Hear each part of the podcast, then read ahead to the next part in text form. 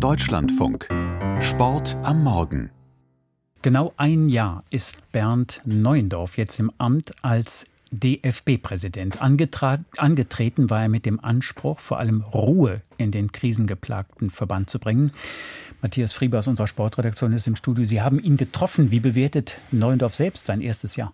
Ja, er ist selbst eigentlich sehr zufrieden mit dem, was er im ersten Jahr erreicht hat. Es gibt äh, wesentlich mehr Ruhe im Verband. Es laufen auch keine Verfahren in der Ethikkommission beim DFB gegen die Führungsspitze. Das muss man ja durchaus auch erwähnen nach den sehr turbulenten und unruhigen Jahren.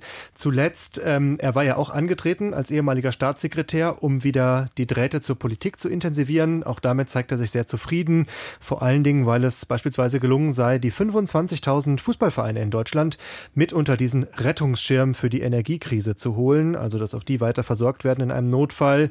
Mehrmals habe er in diesem Jahr den Bundeskanzler getroffen und ähm, das nutzt er aber auch, um zu sagen, dass er von der Politik jetzt deutlich mehr erwartet im nächsten Jahr, nämlich zum Beispiel mehr als die bisher knapp 20 Millionen Euro versprochenen Fördergelder, die es geben soll für die Heimeuropameisterschaft, die ja dann im Juni 2024 beginnt.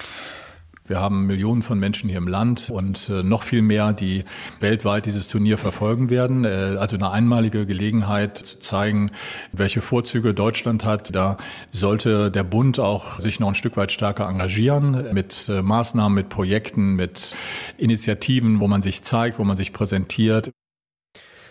Es sei auch bereit, äh, im Bundeskabinett zu sprechen, sagt Bernd Neuendorf. Ähm, er will allen Ministern nochmal die Bedeutung dieses Turniers deutlich machen. Das also die Forderung an die Politik. Und zum ähm, Fazit seines ersten Jahres gehört natürlich auch die Fußball-WM in Katar, die aus verschiedensten Gründen eher negativ verlaufen ist, unter anderem wegen dieser Debatte um die Kapitänsbinde, aber auch um das sportliche Abschneiden.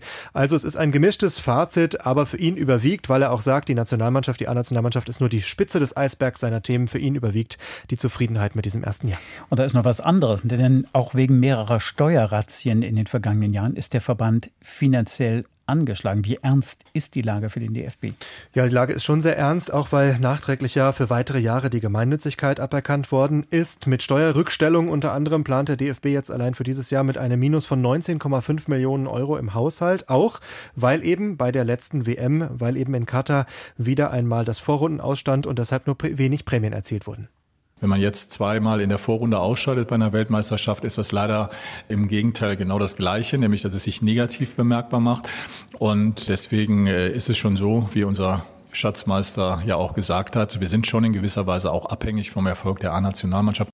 Das heißt, auch diese Heimeuropameisterschaft, die ansteht, ist nicht nur sportlich, sondern auch finanziell von äh, außerordentlicher Bedeutung. Aktuell versucht man mit dem DFB alles von rechts nach links zu drehen und Einsparmöglichkeiten zu suchen. Das geht hin bis zur Übernachtung der A-Nationalmannschaft bei Länderspielen. Man ist aber zuversichtlich, in den nächsten Jahren wieder bessere Zahlen zu schreiben. Aber alle Projekte werden angesehen und müssen priorisiert werden, heißt es jetzt vom DFB. In der kommenden Woche wird in Ruanda FIFA-Präsident Infantino wiedergewählt, den Bernd Neuendorf immer wieder hart kritisiert hat. Wird er Infantino wiederwählen? Ja, das hat er noch offen gelassen erneut. In Katar hatte er sogar mal, als es um diese Kapitänsbinde ging, das Wort Fundamentalopposition benutzt. Das sagt er jetzt so nicht mehr. Es laufen gerade im Hintergrund Abstimmungsprozesse unter den europäischen Verbänden, wie man am kommenden Donnerstag mit der Wiederwahl Infantinos umgehen wird. Wir haben klare Vorstellungen, was passieren muss, äh, was die FIFA, wozu sie Stellung beziehen muss. Es sind in Katar Zusagen gemacht worden, auch Richtung Menschenrechte. Wir sehen da im Moment keine Fortschritte. Das sehen wir natürlich äh, kritisch und wir diskutieren gerade darüber, wie wir mit der Situation auf dem Kongress umgehen. Stand jetzt würde man aber wohl nicht klatschen für Infantino, der ja per Akklamation wiedergewählt werden soll. Es gibt ja auch keinen Gegenkandidaten, aber das könne sich auch noch ändern, sagt Neuendorf. Er wollte auch noch nicht sagen, ob er eventuell eine Rede halten wird und seine Kritik öffentlich artikuliert am FIFA-Präsidenten. Insgesamt muss man schon sagen, ist er da eher defensiv unterwegs. Das hat auch zwei Gründe. Einmal wird er bald selbst ins FIFA Council, also die Regierung der FIFA, gewählt. Er will auch da dann eher konstruktiv kritisieren, hat er angekündigt. Und er möchte 2027 gerne gerne die WM der Frauen hier in Deutschland ausrichten und deshalb die Position des DFB nicht zu sehr schwächen. Zum Fußball. Dreimal Achtelfinalspiele gestern in der Europa League. Wie zufrieden sind die deutschen Teams? Insgesamt schon zufrieden. Leverkusen gewann 2 zu 0 gestern gegen Budapest und fährt jetzt als klarer Favorit ins Rückspiel. Die meiste Aufmerksamkeit hatte sicherlich Freiburg. 0 zu 1 bei Juventus Turin durch ein Tor von Weltmeister Angel Di Maria. Und deshalb sagte auch Stürmer Lukas Höhler nachher. Heute standen extrem viele Weltklasse-Spieler auf dem Feld. Ähm, das wussten wir vorher. Darauf haben wir uns vorbereitet und ähm, Man hat gesehen, wir konnten mithalten. Dementsprechend ähm, haben wir ein positives Gefühl eigentlich auch schon eine Überschrift wert. Freiburg kann mit dem italienischen Rekordmeister mithalten.